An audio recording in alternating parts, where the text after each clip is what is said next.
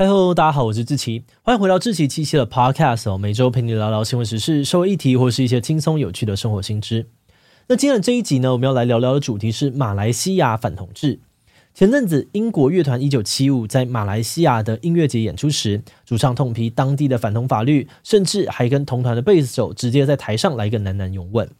结果他们不但被赶下舞台哦，还被大马政府列为黑名单。后来原定在印尼啊、台湾的演出也都跟着被取消。这件事情引发舆论热议哦，有支持的声音认为乐团这样子反抗威权、声援弱势的行为很帅、很有 guts。但是马来西亚主流舆论却几乎都在批判一九七五，而且除了保守派人士之外，就连很多的进步派跟性别运动人士也批评他们这样子根本是在逞英雄、帮倒忙。当天到底是发生了什么样的事情？一九七五明明是为了同志发声，但为什么当地 LGBT 族群会不爽呢？今天就让我们一起来聊聊一九七五在大马的演出争议吧。不过，在进入今天的节目之前，先让我们进一段工商服务时间。如果你是设计系的学生，会不会觉得学校教的东西很难跟实物接轨呢？又或者你本身是设计师，或是需要跟设计打交道的行销人，但却不知道该怎么样系统性的学习相关知识呢？如果你有这些困扰，别担心哦。最近二期之学集结了二十位顶尖设计师，开设了设计实战全方位这堂线上课程，带你一次学会编排、品牌、包装、印刷、插画、摄影、合成、提案等各项必备设计技能。让你不再害怕遇到各种设计难题，全方位补足从创作、职场到接案的每一个环节。在课程当中，大家不仅可以从知名的设计案例当中获得宝贵的经验，还可以在专业设计师的指导之下持续进步，扎实搞懂业界每一面实务，不用多走冤枉路。现在募资期间有超低五三折的限时优惠价，还可以再抽 Wacom 高阶电绘板，越早买就越便宜，赠品也就越丰富哦。如果你也想要在设计的路上走得更顺畅，现在就赶快点击资讯栏的链接来了解更多的课程资讯吧。好的，那今天的工商服务时间就到这边，我们就开始进入节目的正题吧。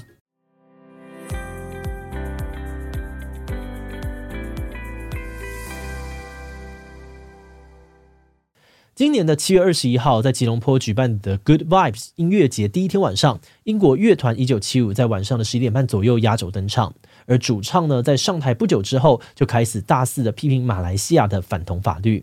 他对观众说自己到马来西亚演出是个错误，因为他原本不知道当地有反对同性恋的法律。知道以后，他觉得非常的愤怒，甚至一度打算取消演出。然后他话锋一转而对台下的歌迷说：“你们并不代表你们的政府，我相信你们其中有许多是同性恋、很进步、很酷的人。”并表示，因为不想让歌迷失望哦，还是决定照常演出。接着呢，他又跟同团的男性贝斯手接吻长达二十秒。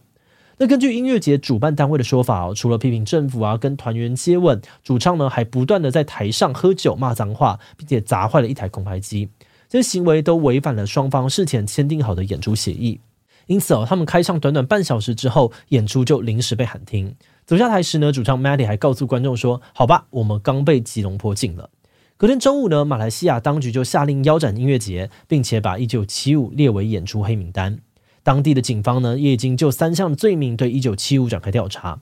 不过，一九七五在演出结束后的六小时内就搭机飞回英国了。随后，他们也宣布取消原定七月底在印尼还有台湾的演出。而在台湾乐迷大感失望的同时呢，这起事件在马来西亚则掀起了巨大的舆论风波。根据音乐节现场影片哦，主唱 Matty 在批评反同法律的时候呢，台下有不少的观众鼓掌欢呼。而事件刚爆发时，网络上面也有不少支持的声量，认为他们替少数弱势族群发声。此外呢，也有人称赞了1975一向勇于反抗威权，并且提到他们2019年去杜拜演出的时候，Matty 也曾经不顾当地的反同法律，亲吻了一位男歌迷，被杜拜政府禁到现在。但是随着事件的发酵，马来西亚的社群上面开始出现了大量的批评声音。有些偏保守派的人就批评他们伤风败俗，不尊重当地的政府跟文化。也有一些音乐圈的人士跟乐迷认为哦，他们的做法任性又自私，因为这一场音乐节呢不是他们自己的演唱会，这样子随心所欲反而会害其他的表演者啊、工作人员、商家还有观众都跟着遭殃。那这些意见或许都不算是太难理解。比较特别的是，有不少马来西亚的性别运动团体也批评 Maddie 的行为对于当地 LGBT 族群带来的伤害远大于帮助。嗯，他这又是为什么呢？当地的 LGBT 社群认为呢，一九七五骂脏话、喝酒等等的行为，很可能会加剧大众对于性少数的误解、歧视跟反感，导致他们的处境更加的困难跟危险。因为呢，马来西亚有六成的人口是马来人，他们在法律的强制规定之下，几乎全部都信仰伊斯兰教，因此大马整体社会风气相对的保守，对于性少数族群也比较不友善。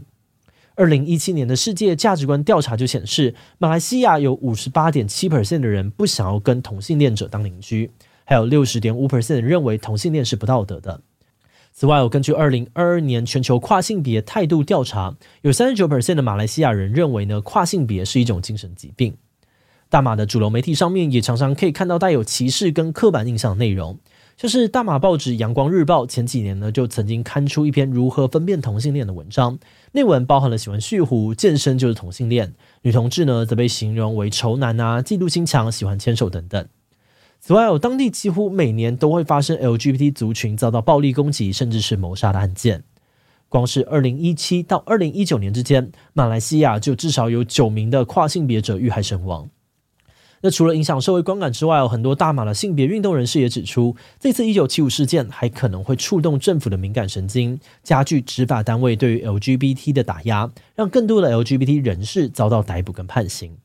因为马来西亚的法律虽然没有明文规定同性恋违法，但性少数族群呢还是可能触法。像是大马刑法当中呢，就明文禁止口交啊、肛交等等违反自然秩序的性行为，被抓到呢，最高可能会被判二十年的有期徒刑，还一律附带鞭刑。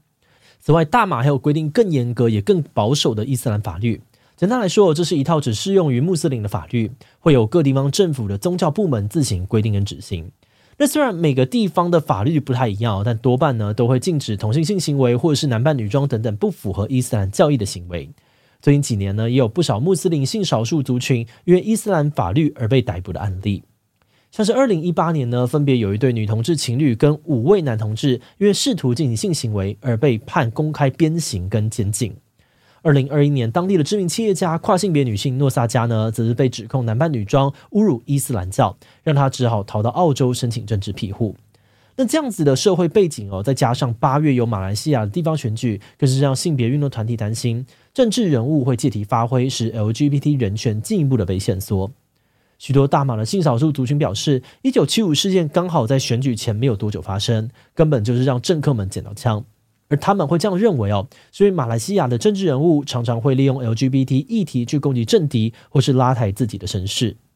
分析指出，自从七零年代的政治伊斯兰运动之后呢，大马政府就一直在打压 LGBT 族群，而且这种不友善呢，几乎是不分党派的朝野共识。各大阵营主要的政治人物都清一色的表态反对 LGBT 权益，因此 LGBT 族群呢，不仅是被打压，也常常沦为政治斗争的工具。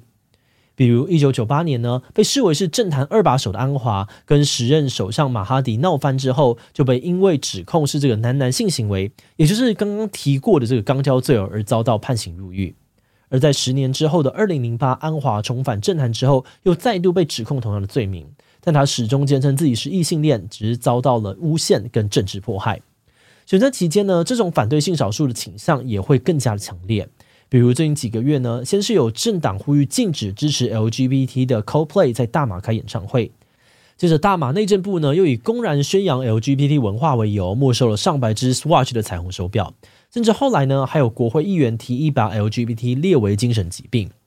那在一九七五事件之后，也确实有政客喊出加强监管 LGBT 的政策，平权人士们表示，这就是他们最不想要看到的状况，因为政客关注 LGBT 肯定没好事。但一九七五就在选前呢，把 LGBT 的议题推到了聚光灯下，导致这个议题陷入了政治口水。那在政治炒作之下呢，就很有可能会再度的增加社会对于 LGBT 的反感，进而驱使政府再去加强打压的手段，形成一个恶性循环。好的，那虽然一九七五在马来西亚的争议哦，乍看好像跟台湾没有什么关系，但因为他们在大马掀起了轩然大波，后续台湾的演唱会也连带被取消，因此也引起了不少台湾网友的讨论。那台湾这边哦，除了有跟马来西亚类似的批评之外，也有些网友是认同一九七五的做法的。支持者们的主要论点呢有两个，首先是责任问题哦，他们认为喝酒、骂脏话、接吻这些摆在其他地方根本没有什么大不了的，也没有什么好讨论的事情，居然会搞到整个 LGBT 族群都受威胁，这很明显是大环境的问题。因此呢，该被指责的对象并不是一九七五，而是长期歧视、迫害 LGBT 的马来西亚政府。第二点呢，则是运动路线的差异，没有对错之分。有网友呢就表示哦，这次一九七五的做法虽然比较激进，但冲撞也是一种对抗压迫的手段。有人认为呢，这种做法可能比忍气吞声、默默耕耘更能够改变现状。但是对于这样子的说法，有一些网友提出了反驳。他们强调，打压跟歧视确实是来自于政府，但是正因为问题出在政府的威权啊，跟社会体制，所以才更应该要步步为营，不能够鲁莽。否则呢，就会像这次一九七五事件一样，造成大量的反弹声浪，导致性少数族群的处境更加的危险，还可能害当地的性别运动团体长期靠着温和的手段，一点一滴争取到的进展呢，都毁于一旦。另外，也有人强调这件事呢，并不能说是运动路线的问题，因为一九七五不是马来西亚人，而且他们把话说完就走了，没有真的参与当地的性别运动，也没有跟当地人一起留下来承担行动的后果。节目最后，也想来聊聊我们制作这集的想法。老实说，我们在看这次事件的时候呢，也跟很多台湾人一样，觉得一九七五的做法虽然有争议，但未必然是错的。因为呢，追根究底哦，真正害马来西亚 LGBT 族群受到压迫的，也确实不是他们。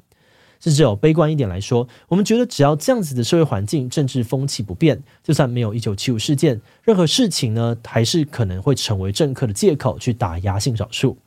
不过，我们还是觉得外国人啊，包含我们，可以多试着去认识马来西亚 LGBT 族群的顾虑。因为在马来西亚，性别议题真的是很错综复杂，牵涉到他们的殖民历史啊，还有多元族群啊、宗教、多党政治等等的背景，而且当地性少数的处境也真的很不容易，尤其是穆斯林哦，他们会面临到的可能是来自于政府、亲友、同侪等等全方面的暴力啊，还有压迫。所以当地的团体呢，在倡议上面一直都是很小心翼翼，在拿捏那个平衡。那如果冒险打破这个平衡哦，以激进的手段争取，不仅未必能够成功，还可能会让那些本来处境就非常不容易的人进一步的陷入危险。好的，那我们今天关于马来西亚反同志的介绍就先到这边。如果你喜欢我们的内容，欢迎按下最终的订阅。如果是对于这集马来西亚反同志的内容，对我们的 Podcast 或者是我的个人呢，有任何的疑问跟回馈，也都非常的欢迎你在 Apple Podcast 上面的下午星留言哦。那今天的节目就到这边告一段落，我们就下集再见喽，拜拜。